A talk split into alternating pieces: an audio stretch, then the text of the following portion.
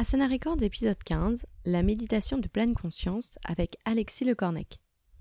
Plusieurs personnes m'ont demandé de réaliser un épisode sur la méditation et je suis heureuse de pouvoir aujourd'hui vous présenter le contenu dédié à la méditation dite de pleine conscience. J'ai rencontré un expert, Alexis Le Cornec, qui l'enseigne depuis bientôt 15 ans. Rencontre. Let's go. Euh, merci Alexis d'avoir accepté mon invitation. Qu'est-ce que ça veut dire la méditation de la pleine conscience? Alors la méditation de pleine conscience, c'est euh, une appellation euh, occidentale, moderne, de quelque chose qui est ancestral, qui est, très ancien, qui vient du bouddhisme bien entendu. Ça a apporté plein de noms dans différents contextes. Et euh, aujourd'hui, dans notre contexte, en premier lieu grâce à Thich Nhat Hanh, un moine bouddhiste vietnamien qui s'est installé en France dans les années 60, donc les premières traductions de, ces enseignements parlaient donc déjà de pleine conscience. Et puis ensuite un Américain a occidentalisé cet outil, un psychiatre du nom de John Kabat-Zinn. Euh, il, a, introduit ça en milieu hospitalier, c'est le grand apport de, de à la fin des années 70. Et euh, lui a traduit euh, euh, cela par mindfulness. Mindfulness, pleine conscience, euh, donc en France, on parle essentiellement de méditation de pleine conscience, mais on peut entendre souvent euh, pleine euh, euh, mindfulness, qui est l'acception anglaise, et puis on parle également de pleine présence dans certains, certains milieux, certains bouquins. Qui, voilà. Donc ça c'est c'est pour préciser un peu le la trajectoire sémantique. Et puis, euh, qu'est-ce que c'est, qu'est-ce que ça n'est pas? Là, ça peut être très long. Donc, très mm. rapidement, euh, la méditation de pleine conscience, euh, dans son format actuel, dans notre contexte, c'est essentiellement, comme dirait Christophe André, un outil pour s'adapter à notre époque. Donc, une époque où il y, y, a beaucoup de sollicitations, il y a beaucoup d'agitation, beaucoup de la culture de, de de l'urgence. Et donc, euh, c'est une manière de d'adapter notre cerveau, de le rééduquer, de, ou tout simplement de l'éduquer euh, pour euh, vivre sainement tout ce qui se passe à l'intérieur, euh, émotions, pensées, douleurs, le rapport avec son corps, avec la maladie, avec tout, tout, tout, notre être. Donc c'est l'entraînement de l'esprit, on dit souvent. Il y a l'entraînement du corps, avec plein de disciplines euh, sportives euh, ou euh, yoga et bon, le yoga chevauche les deux mondes du corps et de l'esprit et voilà pour l'entraînement de l'esprit il y a entre autres la méditation de pleine conscience et beaucoup de médecins se sont penchés sur le sujet pour comprendre pourquoi ça fonctionnait parce qu'il y a eu plein d'études plus de 3000 qui ont démontré l'efficacité de la méditation sur la santé. Et, euh, et, maintenant, ce sont les neurosciences qui se penchent sur le cerveau pour essayer de comprendre pourquoi ça marche. Voilà, on en est là. Et alors, tu, tu l'évoques, euh, la méditation attire euh, de plus en plus de monde, mais concrètement, c'est fait pour qui? À quel âge doit-on commencer? Et par quelle méthode? Pour qui? Pour toute personne motivée, parce que ça nécessite du travail. Euh, la discipline aussi. Mm, tout à fait. Euh, tout le monde peut méditer à partir du moment où euh, on, est, on est conscient, on ne souffre pas de, de handicap psychique trop lourd. Il faut un minimum d'interaction et d'apprentissage, de capacité d'apprentissage pour pouvoir se mettre à la méditation. Donc c'est pour tout le monde. Pour quelles applications c'est un point délicat parce qu'on dit qu'il ne faut pas avoir de but pour méditer, mais euh, à notre époque, euh, euh, il est évident qu'on ne fait rien sans, une, carotte, et ça se comprend aisément. Donc, il y a plus de 3000 études médicales qui ont démontré que ben, sur les troubles dépressifs, on avait de très bons résultats, même on était aussi efficace que les traitements antidépresseurs, antidépresseurs à plein de points de vue sur sur, voilà, sur les troubles anxieux également. Très bon résultat sur tout ce qui est euh, troubles du système immunitaire, sur les personnes qui ont euh, le sida. Il y a eu des études qui ont démontré que ça boostait véritablement le, le système immunitaire, sur les maladies cardiovasculaires, cardio-respiratoires, sur l'asthme, sur le diabète, etc., etc. Il y a énormément d'applications. Euh, et euh, voilà, moi je, fais souvent le parallèle avec la découverte de, des germes et des bactéries euh, par Pasteur et ses équipes à la fin du 19e. Tout d'un coup, les, on a découvert qu'il y en avait partout, et des bactéries, c'est ça qui nous rendait malades, puis on s'est mis à se laver, et, euh, et puis on n'était plus malade.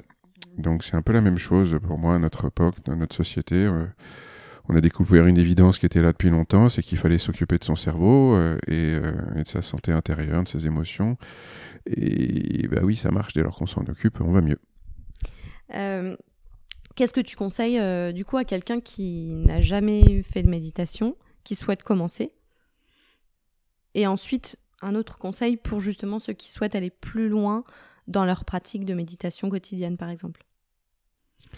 Euh, Quelqu'un qui, euh, qui n'a jamais commencé, c'est difficile de commencer directement quelque chose, euh, commencer à s'occuper de soi par la méditation, parce que c'est assez exigeant, c'est assez ingrat, parce que ça met du temps à, à donner des résultats. Donc quelqu'un qui souhaite prendre soin de soi, donc déjà c'est d'avoir une bonne hygiène alimentaire, une bonne hygiène sportive, une bonne hygiène corporelle, c'est la base. Et si on souhaite rajouter euh, quelque chose sur surtout cette dimension intérieure, euh, ça peut être bien de commencer par de la relaxation, ça peut être bien de commencer par euh, des, exercices euh, où le corps est en mouvement, où il y a moins de, on est moins immobile, ce qui est peut-être déjà un frein pour les débutants. Donc commencer à prendre soin de soi, ça peut être par une discipline, ça peut être avec un thérapeute, sophrologue, ça peut être avec un hypnothérapeute. Euh, commencer à prendre soin de soi, ça peut être avec euh, avec euh, un analyste ou un psy. d'une quelconque manière, ça peut être se mettre au yoga, ça peut être se mettre au tai chi, ça peut être se mettre au qigong, qui demande bien sûr discipline, rigueur, mais la mobilité fait que c'est peut-être un peu moins raide euh, la méditation est un peu un peu fastidieux, vraiment, pas bouger, les yeux fermés euh, tous les jours. C'est difficile. Ça peut. Voilà. D'ailleurs, c'est un des piliers du, du, yoga dans les huit piliers, euh, mais c'est pas le, le, premier parce que forcément, il faut d'abord être dans son corps, comme tu dis, peut-être être plus en mouvement pour ressentir, euh, voilà, avoir une bonne connaissance de, de, son corps, de ses appuis, avoir une bonne hygiène de vie pour pouvoir rester immobile pendant plusieurs, euh, plusieurs minutes, plusieurs heures. Euh, et tu disais, c'est intéressant que c'est une pratique qui est assez ingrate parce que les résultats mettent, mettent du temps à arriver. Euh, combien de temps ils mettent à, justement à, à, arriver? Et tout à l'heure je te demandais euh, voilà comment aller plus loin dans sa pratique Hmm. Je- à, à quel moment on a atteint ce stade en fait? Euh, comment aller plus loin dans la pratique ouais et, et- Hmm. et- et mine de rien enfin pour le, le parallèle euh, j'imagine que c'est à ce moment là que on commence à voir les premiers résultats. Les premiers bienfaits de la méditation. Une fois que on est euh, on est bien installé une fois qu'on on ressent plus d'apaisement de sérénité euh, moins de stress. Mm, Ça dépend de chacun en fait, c'est ça qui est délicat. Les études normées se basent sur un protocole de 45 minutes de méditation tous les jours pendant deux mois et on observe l'évolution. ah oui. On observe l'évolution. Il y a la Marie qui fait un infarctus. Donc, non euh, je médite pas encore tous les jours euh, c'est pas obligatoire. hein, le yoga, c'est une, une discipline maîtresse euh, dans, dans ce domaine-là. Et euh, donc, les études se basent sur ces durées-là. Pour des débutants, il y a des groupes témoins. euh, voilà. Et c'est le la durée quotidienne. dans ce contexte-là, dans d'autres contextes, on peut vous dire une heure tous les jours, ou deux heures tous les jours, ou une demi-heure tous les jours. Euh, au sein des stages que je donne, euh, des formations, c'est 45 minutes pour les personnes. Euh, ils ont commencé par 30 minutes. Euh, au sein de, des termes à, à Levar-les-Bains, pour les curistes qui viennent, qui souffrent de douleurs chroniques, je commence doucement, 20 minutes, 30 minutes. Donc, donc cette histoire de, de, de résultats dépend de l'investissement, dépend de là où on en est dans notre cheminement. Euh, là, je viens de démarrer un, nouveau cycle de formation. Euh, j'ai quelqu'un qui a déjà fait pas mal de chemin et euh, dix jours après le début de la formation, elle a déjà des résultats, elle le sent euh, sur le sommeil, c'est en général ce qu'on observe le plus rapidement. Le sommeil, c'est ce qu'on observe direct. De mon expérience à moi, voilà, c'est ça que je, je, vois le plus clairement. C'est ce que les gens notent le plus vite. Il y a, y a d'autres choses, il y a d'autres changements, mais voilà. Et puis il y a d'autres personnes qui, malgré euh, deux mois de pratique assidue, euh, n'auront pas vraiment vécu de changement euh, notable. Ça va être plus long à décanter. Une fois, j'avais une dame qui m'avait appelé six mois après, qui m'avait dit que ça y est, elle commençait à sentir des changements en méditant tous les jours, 45 mm. minutes. Donc c'est un peu c'est un peu délicat. C'est comme si on rentrait dans une salle de sport, on demandait au coach dans combien de temps je serais mm. capable de. Ça va dépendre du travail, ça va dépendre de là où vous en êtes, ça va dépendre de votre âge, ça va dépendre de votre histoire, de l'âge de vos artères. Enfin, ça dépend de plein de critères qui nous échappent. Mm-hmm. C'est ce qu'essayent de, de, standardiser par leurs études les neuroscientifiques, mais.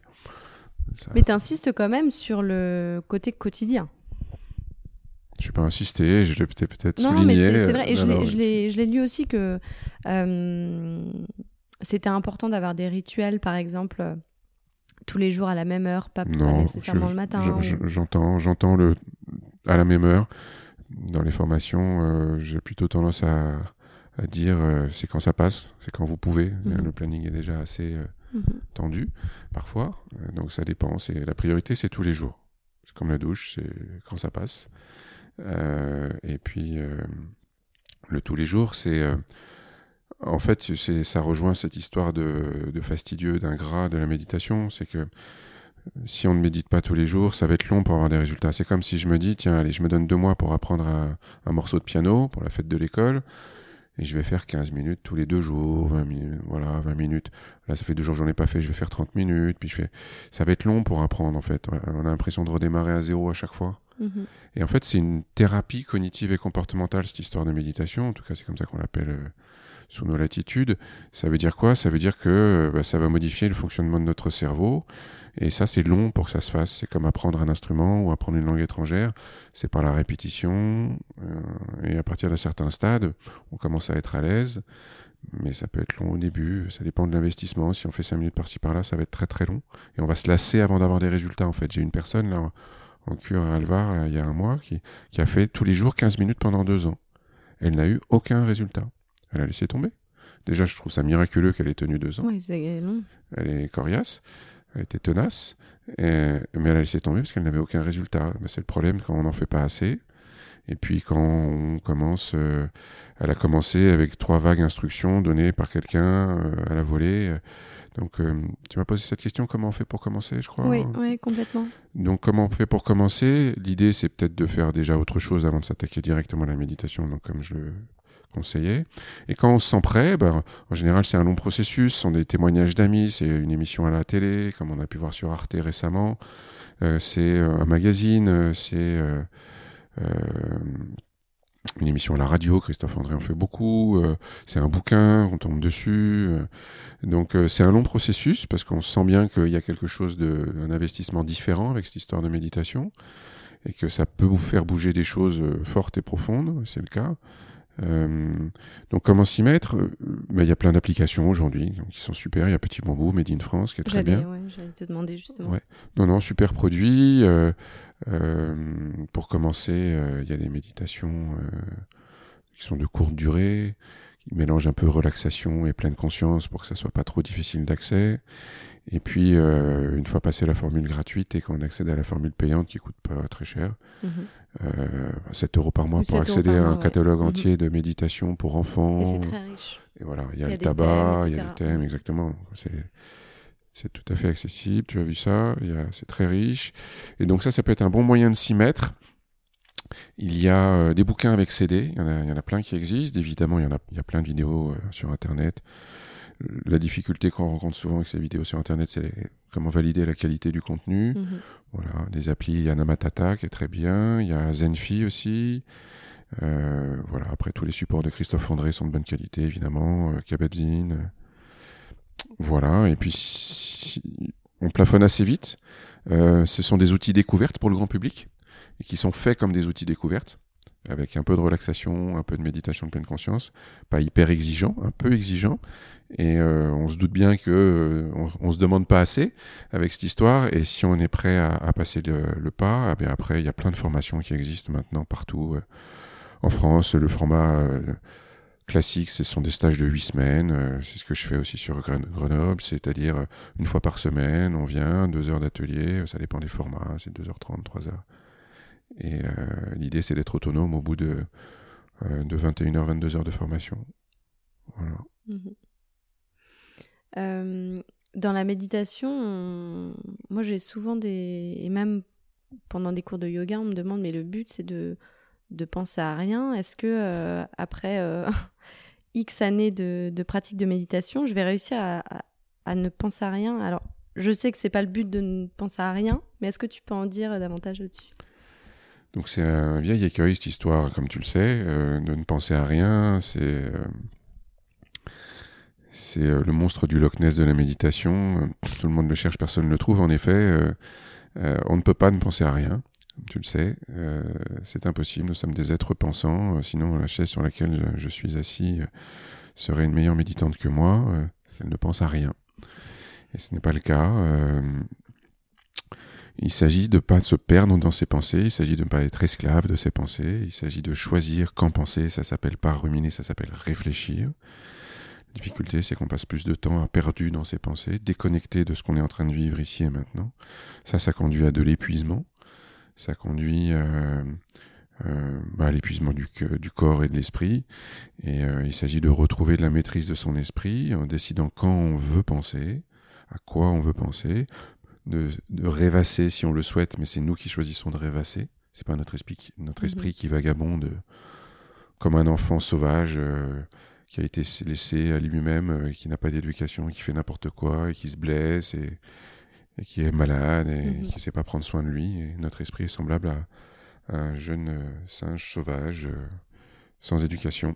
Mhm. Et donc, il ne s'agit pas de pas penser, il s'agit de d'apprendre à détecter qu'on a la tête ailleurs, de se ramener et de ramener notre attention là où on le souhaite. Elle partira toujours, la tête, en tout cas jusqu'à un certain stade. Moi, j'en suis encore là. il faut savoir le détecter, je le détecte très vite, c'est même ça se fait tout seul maintenant et ça, ça rentre à la maison tout seul. Ça revient, c'est-à-dire que je sens un inconfort assez vite et je me ramène. Ça, je me ramène facilement. Après, il y a évidemment euh, certains sujets sur lesquels je me laisse perdre facilement. Euh, les sujets qui génèrent le plus d'angoisse, les sujets qui génèrent le plus de désir, les sujets qui génèrent le plus de peur. Bah, je, je, voilà, je, mon cerveau, depuis tout petit, a pris l'habitude d'essayer de, se rassurer par les pensées, par un monde imaginaire à l'intérieur, comme beaucoup de monde. Hein. Et euh, c'est très difficile de lâcher ça et de retrouver un fonctionnement sain, mais c'est tout le travail. Et en complément, ben, on peut se faire aider par un thérapeute professionnel ou, mmh voilà, ou compléter le travail par autre chose. Mmh Donc il y a ça, et hum, j'observe aussi, et je, pense que c'est pas juste moi, des douleurs euh, de l'inconfort parfois à tenir une, euh, une, position immobile pendant plusieurs minutes. Euh, c'est normal, j'imagine. Alors j'ai dit immobile tout à l'heure, c'était une erreur, c'est statique plutôt. Mhm. L'idée c'est pas de rester immobile, euh, sauf si vous êtes un japonais et vous étudiez le, le, zen et vous méditez zazen, euh, où là c'est la posture. en tout cas certaines écoles, c'est qu'ils passent par la posture. Donc la posture est primordiale, donc il faut pas bouger, tout ça. Non, non, on peut bouger pendant la méditation, bien entendu, raisonnablement. Des douleurs de posture, on peut se réajuster. Évidemment, et surtout quand on est débutant, il ne s'agit pas de d'installer une, immobilité raide, rigide. Euh, il s'agit de, de poser le corps. Petit à petit, l'esprit se pose également et on peut commencer à travailler. On n'a plus à s'occuper du corps. Mais quand le corps devient douloureux, inconfortable, évidemment, on se réajuste. On peut se mettre sur une chaise quand on médite aussi? Chaise. Quelle posture tu conseilles? Alors, euh, c'est pas moi qui le conseille, j'ai appris. donc, de base, dans le canon de base, euh, il y a quatre postures euh, référencées avec lesquelles on peut méditer d'une manière générale. Donc, il y a la posture assise, il y a assis en tailleur, assis en lotus, assis jambes croisées, une jambe croisée, demi-lotus, enfin bon, voilà, Mhm. les- toutes les variantes. On peut être assis sur des chaises. Euh, si- voilà, dans le canon bouddhique de base, on dit euh, selon des circonstances particulières, maladie, handicap, personne âgée, voilà. Donc voilà, à, notre époque, les stages que je fais, euh, les groupes que j'anime, on est sur des chaises, essentiellement. Donc posture assise. Ensuite, il y a la euh, posture allongée. On peut méditer en Ah, on posture peut allongée. méditer en posture allongée. Voilà, le seul risque. C'est l'endormissement. Donc voilà, donc on ne médite plus, on dort. Mhm. Donc on peut tout à fait méditer allongé. Il y a deux, trois petits euh, trucs à respecter si on veut pas sombrer euh, trop vite, euh, trop loin. Moi, je peux pas méditer allongé. pas Et comme quoi, alors, par exemple, si on veut absolument être. euh, Si, si on ne peut méditer assis, donc le, le- le- le risque c'est l'endormissement. S'il n'y a pas ce risque d'endormissement, on peut méditer allongé, on peut relever légèrement la tête, qu'elle soit au-dessus du bassin, on peut plier légèrement une jambe pour creuser légèrement les lombaires, voilà, éviter de trop souffrir de la posture Mhm. allongée. On peut se mettre un coussin dans le dos si on a Mhm. des petits problèmes particuliers. Euh, voilà. Et euh, voilà pour la position allongée, ce qui est déjà bien. D'accord.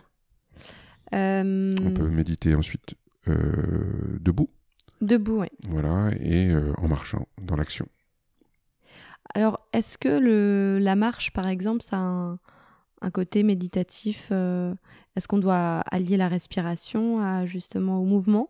Pour euh, vraiment méditer Alors, euh, petite parenthèse, en fait, il n'y a pas de méditation à proprement parler. On ne- on- Il n'y a pas méditer ou ne pas méditer, il y a mille méditations. Il y a, en fait, les Tibétains, à un moment, ils se sont amusés, ils en ont recensé 80 000 des méditations. Mhm. Dans le yoga, on en trouve plein, des méditations différentes qui ont des objectifs différents. Mhm. Il y a plein de yoga différents. Yoga, ça veut dire union, donc il y a mille façons de Bien sûr. Voilà. Donc la méditation, c'est pareil en fait. Donc il y a la méditation de pleine conscience, euh, qui est celle qui est populaire aujourd'hui, qui correspond mieux, le mieux à notre époque, mais il y en a plein des méditations. Et euh, méditer, ça veut dire s'entraîner. Donc on peut s'entraîner à faire n'importe quoi avec notre esprit. Euh, J'en ai oublié ta question à force de faire ma parenthèse. Eh bien, en fait, est-ce que quand on est dans le mouvement, parce que tu Oui. disais qu'on pouvait méditer dans le mouvement, Oui. il- est-ce- que faut-il faire en particulier? Donc euh, la méditation de pleine conscience, euh, euh, on peut s'entraîner en marchant. Donc soit c'est un moment d'entraînement spécifique dans un environnement calme et maîtrisé chez soi autour de son lit, on peut méditer en, marchant. Donc il y, a, on- il y a un apprentissage, je le fais dans mes stages, il s'agit de, de sentir le pied se lever tout doucement, les yeux ouverts, de poser. Voilà, c'est une méditation marchée. C'est une méditation à proprement parler, c'est-à-dire un entraînement à proprement parler. Ensuite, on peut être en pleine conscience en action. C'est-à-dire être conscient de ce que l'on fait quand on le fait. Couper ses carottes, les fameuses carottes qui- que tout le monde coupe en pleine conscience. Euh, ben, on peut les couper en, en pensant à ce qu'on va regarder à la télé ce soir ou ce que nous a dit notre collègue aujourd'hui au travail. Ou on peut les couper en faisant attention à ce qu'on fait. Ouais, J'ai tout de suite pensé à la cuisine quand tu as parlé de la pleine conscience. Donc, euh, on peut être en pleine conscience pendant sa douche, on peut être en pleine conscience en regardant la télé, on peut être en pleine conscience en faisant du sport. Et ce sont plein d'opportunités pour s'entraîner à ce que le corps et l'esprit ne fassent qu'un. Euh, ce qui n'est pas, qui est pas toujours très simple, mais il s'agit de, de cultiver cette union euh, le plus souvent possible dans l'action, en plus de ces entraînements, de ces méditations assises ou marchées Mhm. quotidiennes. En fait, la pleine conscience, c'est aussi être là maintenant et ici. Tout à fait, absolument. C'est euh, alors il faut pas le rechercher, il faut pas chercher le moment présent. Si on est dans son corps, on est dans le moment présent. Parce que lui est toujours dans le moment présent. Vu que notre tête, elle est capable de repartir dans le passé, de partir dans un futur hypothétique. Voilà. Mais le corps est toujours dans le présent. C'est pour ça qu'on travaille avec le corps, c'est qu'il lui est là. Il est là, il nous attend. Mhm. Il attend que notre conscience. C'est Gandhi qui le dit très bien. Il dit euh, ne faites rien avec ce que vous faites. C'est là on peut la méditer longtemps. Ouais. Euh, Mais en même temps, c'est il résume exactement ce que tu viens de dire. Mm. Et alors, tu parlais donc de différentes écoles. Donc, euh, selon les Tibétains, il y en aurait euh, près de 90. Euh, je trouve qu'on entend aussi parler beaucoup de Vipassana. C'est aussi une des écoles de méditation. C'est c'est différent de, de la pleine conscience ou en fait ça, la, ça rejoint? Tout ça, ça vient du même endroit. Ça vient de la même euh, discipline. Et il y a eu ensuite euh, l'idée euh, de l'enseignement à la base, c'était de se rendre accessible au plus grand nombre. à toutes les formes d'esprit, à toutes les dispositions d'esprit, à, différentes cultures, à différents âges, à différentes préférences. Donc on peut pas, il n'y a pas de un qui a raison, il n'y a pas de Google de la méditation. Et voilà, on aime bien nous en Occident, il y en a un et puis voilà, les autres courent après. Et en fait non, euh, c'est une vision assez occidentale et euh, et, c'est même pas utile qu'il y en ait qu'une ou qu'il n'y ait qu'un protocole. Ou voilà, donc Vipassana, ce sont des, c'est un petit birman euh, à la fin des années 70 aussi qui, qui a fondé des, des, cours, les cours de 10 jours de Vipassana, qui sont maintenant euh, connus comme le loup blanc. Il y a près de 200 centres dans le monde. Tu es allé d'ailleurs à l'un d'entre eux, en Thaïlande. Euh, le Vipassana, j'ai commencé Vipassana, mais c'était pas la méthode de Gwenka. C'était le Vipassana de l'école, du monastère, euh, dans le centre de Bangkok. Et on peut mhm. apprendre la méditation avec l'école de la forêt en Thaïlande et ils, ont, ils vont faire ça différemment.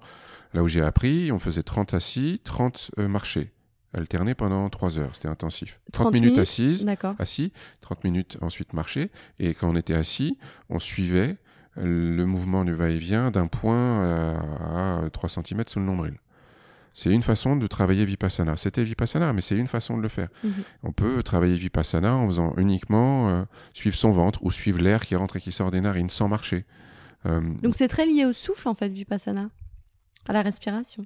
Alors sur la base, on travaille beaucoup avec le souffle, c'est mhm. ce qui permet de se reconnecter hein, à la base. Euh, le souffle, c'est le lien entre le corps et, l'esprit, si j'ai bien retenu ce que j'ai lu. Euh, j'ai pas encore bien perçu ça dans l'expérience, mais ça me semble faire sens avec le reste, donc je le répète. Donc euh, ensuite, euh, Vipassana, la méthode Gwenka, les cours de 10 jours, euh, c'est la méthode de Gwenka telle que son maître lui a appris en Birmanie dans les années 70. Euh, et euh, c'est difficile de faire un truc universel. Il n'y a pas de truc universel. Et c'est mhm. même pas, comme je te disais. C'est bien euh, qu'il y ait différentes écoles. Exactement. Ce format-là, 10 jours Vipassana, est passionnant. Il y, a, il y a deux centres en France, un centre en Suisse. Et on peut. Il y en a vraiment de partout. Hein. Il y en a aussi en, en Europe. C'est la meilleure manière d'apprendre la méditation, selon moi. Il y a le contexte, le cadre, euh, l'enseignement théorique, qui est un enregistrement de Gwenka, donc il n'y a pas de dilution, il n'y a pas de culte de la personnalité, on n'est pas dans un contexte bouddhiste, même si tout ça vient d'un bonhomme qui, a été appelé Bouddha. Euh, et la pratique et les conditions de pratique sont exceptionnelles, tout ça étant euh, laïque, non religieux, non sectaire et de très bonne qualité. Il y a juste un inconvénient, il faut avoir 10 jours dans son planning mhm. et il faut être prêt à ne pas parler pendant 10 jours, sauf avec le manager pour des problèmes de logistique ou avec l'enseignant euh, ou l'enseignante, parce que voilà, c'est séparé homme-femme, euh, pour la partie enseignement et méditer quelques heures par jour. Évidemment, il s'agit d'être motivé. Oui. Euh, est-ce que sur le, la partie méditation, toi, tu as des, des, choses à ajouter ou est-ce qu'on peut parler de ton parcours maintenant? Top. Alors en fait, tu as travaillé pendant 15 ans donc, dans des grandes entreprises. Quelle... J'imagine qu'il n'y en a pas qu'une seule, mais quelle est l'expérience qui t'a vraiment amené à la, à la méditation? Parce qu'après, donc, tu étudies la méditation depuis 15 ans. Euh, voilà, dans, dans, la première partie de, ta vie, euh, qu'est-ce qui t'a fait tout quitter, tout changer? J'ai juste changé de métier, hein, j'ai pas quitté le reste. Mais ça devait, c'est deux mondes, non? Oui, oui, oui, on a tendance à opposer les choses, mais euh, pour moi, il y a de la continuité. il y a évidemment un choix fort. Hein. Tu peux en témoigner, c'est pas facile de faire des choix d'orientation. c'est pas pour autant que. Est-ce que tu dirais que tu as tout quitté en partant au Canada dans ton projet? Bah, je dirais que tu. Alors, tout qui est non, tu choisis, quoi. Tu, tu fais vraiment des, des, choix et à la fois, ça rumine depuis aussi un moment. C'est pas euh, du jour au lendemain, tu travailles et, euh, et ta vie change. Tu l'as décidé, mais tu l'as pas décidé hier. Bah, c'est pareil. Mm. Même réponse. Euh, c'est un long mûrissement, euh, une adéquation entre tes aspirations et, et, la vie que tu mènes. Et il est évident qu'il s'agit de de faire évoluer un certain nombre de choses, de, de... c'est plus les autres euh, qui ont décidé de, de quitter euh, les choix que j'ai faits que, que, l'inverse. Euh, donc, mais, mais c'est c'est une étape qui peut être douloureuse, délicate, parce que c'est pas c'est pas simple de faire de ce genre de choix. Et, mais ça permet de se recentrer sur qui on est, sur, sur ce qu'on veut faire de sa vie, sur ce qu'on veut proposer au monde dans lequel on évolue, avec euh, voilà, des enfants éventuellement, leur proposer euh, une maison à peu près en bon état quand on partira. Euh, donc voilà, après ça convient pas à tout le monde, c'est choix. Tu méditais beaucoup Quand est-ce que tu as commencé, franchement? En fait, j'ai travaillé, je suis ingénieur en bâtiment à la base, très rapidement donc. J'ai travaillé 5 ans dans une grosse entreprise à Paris qui construisait des tours à la défense, qui entretenait des immeubles de bureaux très grands. Voilà, on passait des gros contrats. Je vivais bien à Paris, sans enfants. Mm. Hein La grande vie. voilà.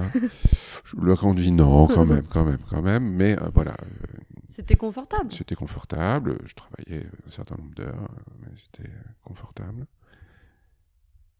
Et puis la société a évolué, euh, pas comme j'aurais voulu. Et au bout de cinq ans, euh, j'avais une grande fin de tour du monde depuis quelques années. Et donc euh, on était mariés à ce moment-là. On est parti à deux faire un an de, voyage autour du monde. Et euh, c'est euh, au cours de, c'est au cours du tour du monde que que bah, à Bangkok, on, on a fait les touristes, on a passé une semaine dans un monastère pour apprendre la méditation parce qu'il y en avait marre de, de voir des bouddhas partout dans les rues et dans tous les temples et sans rien comprendre.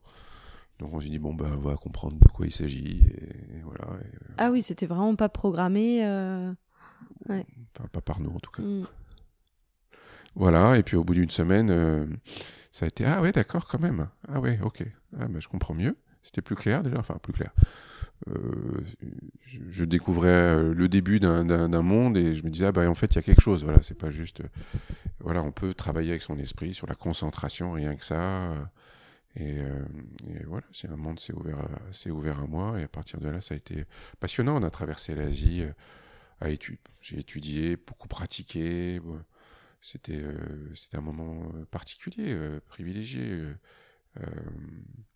Voilà, et puis ce, ce type de moment dans une vie, quand on a 30 ans, est, est largement documenté, donc je vous laisserai regarder. Euh, donc, euh, donc voilà, après, le, la question c'est le choix, est-ce que j'accepte euh, ce qui se présente ou, ou c'est juste du tourisme? Donc, ça a pris une, place importante, et puis il a- on est rentré, et puis on est devenu parents. Et donc, il a fallu gagner le miam miam hein, pour remplir le biberon. Donc, euh, j'ai retourné travailler dans ce que je savais faire, Mhm. Même si euh, question, les questions se posaient sur euh, qu'est-ce que je fais de tout ça, de toutes ces euh, réalisations. Et, euh, et donc, ça a tenu, ça a tenu quatre ans. Et puis, à la faveur d'un licenciement, j'ai réorienté mes priorités. Mhm. Et j'ai décidé de faire ma passion, mon métier. Et donc, nous étions à Bordeaux à ce moment-là. On a déménagé près de Grenoble pour aller étudier à l'Institut Carmaling, qui était juste à côté de Grenoble. Euh, Donc, tu as déménagé vraiment pour cette formation. Comment voilà. tu l'as choisi? Je me demandais, euh, est-ce que tu as des conseils pour les personnes qui, qui souhaitent justement se former? Euh, Et d'ailleurs, j'ai vu que tu étais membre de l'association euh, Optime, euh, qui a pour vocation la constitution d'un réseau de professionnels de la relation d'aide et du bien-être. J'imagine que ça, ça aide aussi euh, les pratiquants à y voir un peu plus clair dans le- la qualité de, Mm. des enseignants. Et quand on, est, quand on souhaite se former, euh, qu'est-ce qu'on regarde en fait? On est à la naissance de quelque chose. Aujourd'hui, euh, pour le yoga, c'est relativement structuré, même si Mhm. Il y a des labels, on va dire, Voilà. qui nous aident à, à- à se ça ne garantit pas Mhm. tout. hein, tu le sais. Il faut savoir euh, regarder, euh, approfondir. Ça donne un minimum de garantie. Il y a une- Mhm. deux, trois écoles qui sont bien, bien renommées, trois labels. Euh, sur la méditation, on est au début de quelque chose. hein. donc, euh, il y a, quand je me suis lancé, il y avait le protocole de Kabat-Zinn qui, qui s'appelle MBSR, Mindfulness Based Stress Reduction, qui est le protocole de Kabat-Zinn pour le milieu hospitalier, donc qui est un protocole particulier, qui est basé sur la pleine conscience. Ce n'est pas la méditation, hein, encore une fois. Ce n'est pas la pleine conscience, ce n'est pas la mindfulness. C'est une façon de le présenter pour un contexte. Euh, voilà, c'est réduction du stress basé sur la pleine conscience. Puis les, applications se sont élargies euh, à partir de là. Il y a plein de protocoles qui sont nés à partir de là sur le, le pain management, euh, sur les addictions. et ils ont monté donc des formations pour être instructeur MBSR. Et c'est ce qui a été le plus structuré en premier, de manière laïque, en Occident, et le plus onéreux également c'est américain. Hein. Faut pas, voilà. Donc, euh, il y a de la qualité, mais c'est à l'américaine aussi. Hein. c'est un business aussi. Et c'est pas une critique que de dire ça. C'est c'est américain pour les Anglo-Saxons. Il y a, dire que c'est du business, ce n'est pas une critique. Bien sûr. Voilà. C'est ce que tu conseillerais, euh, la, la Alors, ça, c'est le contexte. Il y a d'autres manières d'apprendre la mindfulness. Euh, à l'université, il y a des masters. Maintenant, il y a de plus en plus de choses. Au Pays de Galles, en Belgique, en Suisse, on peut se former. Il y a, il y a plein de protocoles, il y a plein de manières de se former. En France, euh, il y a plein de formations, il y a des diplômes universitaires, si vous êtes dans le champ médical, euh, méditation et, neurosciences à Strasbourg, méditation et santé, méditation et médecine. Il y a plein de DU qui, qui permettent de se former à la méditation. Euh, la première chose à faire, c'est de s'asseoir et d'apprendre la méditation et de méditer quelque temps et de se laisser transformer par cette pratique, je dirais quelques années de pratique, euh, et ensuite euh, de voir. Moi, j'ai beaucoup de personnes qui m'appellent et qui veulent, euh, sans expérience particulière de la méditation, enseigner la méditation. Euh, c'est très bien. Alors, le protocole MBSR est bien en cela, c'est-à-dire qu'il y a c'est long, ça nécessite un certain nombre de, d'années de pratique. Euh, c'est huit semaines, non, le protocole De base, pour apprendre à faire soi-même la méditation, et encore, bon, c'est, c'est, de, la, c'est de la mise en route. Hein. Oui, il faut compléter ensuite.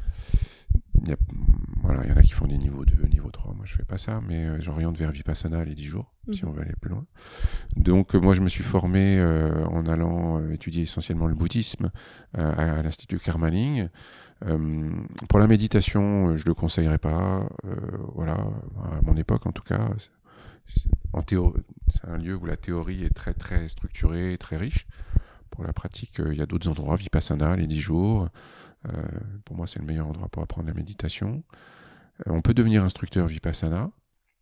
on devient instructeur bénévole. Voilà, avec le, label MBSR, c'est vraiment dans une perspective professionnelle. On peut évoluer dans l'enseignement de la méditation dans des contextes bouddhistes avec Thich le village des pruniers. On peut grandir dans, cette communauté en tant que laïque et, ensuite partager euh, ses connaissances et son expérience euh, à propos de la méditation, en général de manière bénévole. Donc il y a plein de, contextes, de voies. Euh, c'est basé sur une grande pratique, une grande humilité et le fait de ne pas être tout seul dans cette voie-là, d'accepter d'être accompagné, guidé. Mhm. Voilà, euh, ça c'est euh, aussi une vision euh, très orientale. On a plusieurs influences, on a plusieurs maîtres. et, c'est très bien. Et c'est très bien. Mhm. C'est comme ça. Tu, tu, travailles aussi beaucoup avec la relation entre la méditation et la gestion de la douleur. Est-ce que tu as un exemple de, je sais pas, de quelqu'un que tu as vu vraiment transformer grâce à la méditation? Une expérience qui, toi, t'a marqué euh, au cours de, voilà, de toutes les personnes que tu as pu rencontrer qui ont utilisé la méditation J'ai pas euh, une personne, j'ai beaucoup de personnes. Tous les ans à Alvar, on a 300-350 euh, curistes qui viennent pour des douleurs chroniques, de la fibromyalgie, de l'arthrose. c'est pas la méditation qui les a transformés, c'est la pratique de la méditation. Il n'y a rien de miraculeux là-dedans. Et, seules, et toutes les personnes que j'ai vues avec des résultats revenir avec la banane, euh, ben, ce sont des personnes qui avaient passé l'année à travailler, à s'asseoir et à pratiquer, à s'entraîner. Euh, et, et, euh, sur la douleur, ben, les études ont démontré de très bons résultats, 40 à 70% de douleur en moins pour des personnes qui n'avaient jamais médité, euh, au bout de deux mois, de 45 minutes quotidiennes. Donc, dans une vie douloureuse chronique, c'est quoi deux mois? Quand les personnes sont en douleur chronique. Euh, année après année. Bah, c'est un peu comme l'histoire de Pasteur et des microbes. Ça, ça n'a rien de magique. C'est juste que euh, on remet les choses à la bonne place, quoi. C'est ce qui est, ce qui est incroyable, c'est qu'on ait pu laisser s'installer de telles maladies avec des douleurs chroniques pendant tant d'années sans appliquer les bonnes recettes. Il y a plein d'endroits dans le monde, alors ils ont d'autres soucis, hein, euh, mais ils n'ont pas ces problèmes de douleurs chroniques, de dépression, de troubles anxieux. Ils n'ont pas parce qu'ils ont des disciplines de l'esprit depuis le plus jeune âge et ils ont, ils n'ont pas ces infections de l'esprit euh, Ouais. qui ont pris autant de place. Donc en fait, ce qui est incroyable, c'est qu'on est dérivé autant, parce que c'est pas dans notre culture non plus, ça s'est perdu. Ça, on avait des exercices spirituels, alors à travers le courant religieux, euh, évidemment, puis ça a évolué. hein. Il y avait eu des dérives, mais même avant, vous prenez euh, euh, Homère, euh, les stoïciens, les Grecs, euh, ben, voilà. les- euh, ces... Ils avaient ce savoir dans la médecine. euh, La santé, c'est un esprit sain dans un corps sain. On connaît tous cette phrase. La santé, c'est le corps et l'esprit qui doivent être en bonne santé. C'est pas juste le corps. Donc nous, on s'est occupé que du corps là pendant longtemps. Et la médecine, elle euh, redécouvre ce qu'elle savait à la base, c'est-à-dire qu'il fallait s'occuper des deux pour, la, pour être en bonne santé. Mhm. Et c'est pour ça que la méditation de pleine conscience entre en milieu hospitalier de plus en plus, dans le champ médical, et est remboursée par la Sécu de plus en plus. Euh, voilà, essentiellement au Canada, ça- qui sont beaucoup en avance. Ouais. Voilà. J'ai vu qu'il y avait un centre du Vipassana, justement, euh, pas très loin de Montréal. Ça me semble obligatoire. Je crois que je vais pas échapper. Mais je suis contente, je suis contente, je suis curieuse. Début, pas du tout, et ça, ça fait son chemin. Ouais, exactement. Euh, pour terminer, est-ce que tu aurais un livre, un ou voilà, un livre qui t'a marqué, on va dire, euh, de méditation? C'est très délicat, cette histoire de, de livre. euh, donc soit c'est un livre qui m'a marqué, soit c'est un livre que je conseille si on veut commencer. Oui, bah tu peux dire les deux. Allez. Euh, J'ai une bibliothèque pleine de bouquins qui m'ont marqué à chaque fois pour des raisons importantes, des moments importants, des bouquins euh, sur lesquels je suis tombé euh, par hasard, des bouquins qui m'ont été donnés au bon moment par hasard. Donc, c'est plutôt le principe du bouquin, voilà, que je trouve incroyable dans, dans la transmission du savoir. Et euh, évidemment, donc les auteurs, il y a ceux qui m'ont marqué, euh, sont plus dans un contexte bouddhiste. Il y a euh, un bouquin qui m'a beaucoup appris en théorie euh, avec l'Institut Karmaning, c'est Kalu Rinpoche. euh, ce sont des enseignements de Kalu Rinpoche, euh, celui qui est parti en 89, et euh, ça s'appelle La Voix du Bouddha. C'est une compilation de ses enseignements rassemblés par euh, Lama Denis, qui euh, à la tête de la communauté à, Karmaning. Il y a évidemment Thich Nhat qui m'a profondément marqué. Euh, des enseignements du Dalai Lama, des enseignements d'Osho. Donc je pense que c'est à chacun de trouver sa source d'inspiration. Encore une fois, il y en a plein. Et euh, un livre pour commencer, euh, il y en a de, très très bien, de très très bons. Christophe André est, d'une limpidité incroyable, je trouve. Euh, J'écoute Christophe André deux minutes et je- voilà, il n'y a rien à rajouter, je trouve. Il a une voix qui est apaisante. Il est, il est complètement voilà, de, imprégné par, euh, par, son enseignement et euh, c'est assez rare pour être souligné. Mhm. Euh, Donc euh, c'est appréciable à bien des manières et je connais pas le, le bonhomme, je serais euh, voilà, très curieux sans, sans cagolerie de ma part de, de le rencontrer, partager simplement la même pièce. Oui, je suis d'accord. Voilà, et Christophe André, très très bon, un bouquin en français. Chouette. Bah, merci beaucoup pour ton temps. Avec plaisir, merci à toi Marie. Merci d'avoir écouté cet épisode. Pour retrouver tous les liens utiles, je vous invite à visiter le site du podcast asanarecords.com slash podcast ou de nous retrouver sur les réseaux Asana Records sur Instagram et Facebook. Enfin, si vous aimez Asana Records et souhaitez me soutenir, dites-le moi avec des étoiles sur iTunes, 5 de préférence. À bientôt.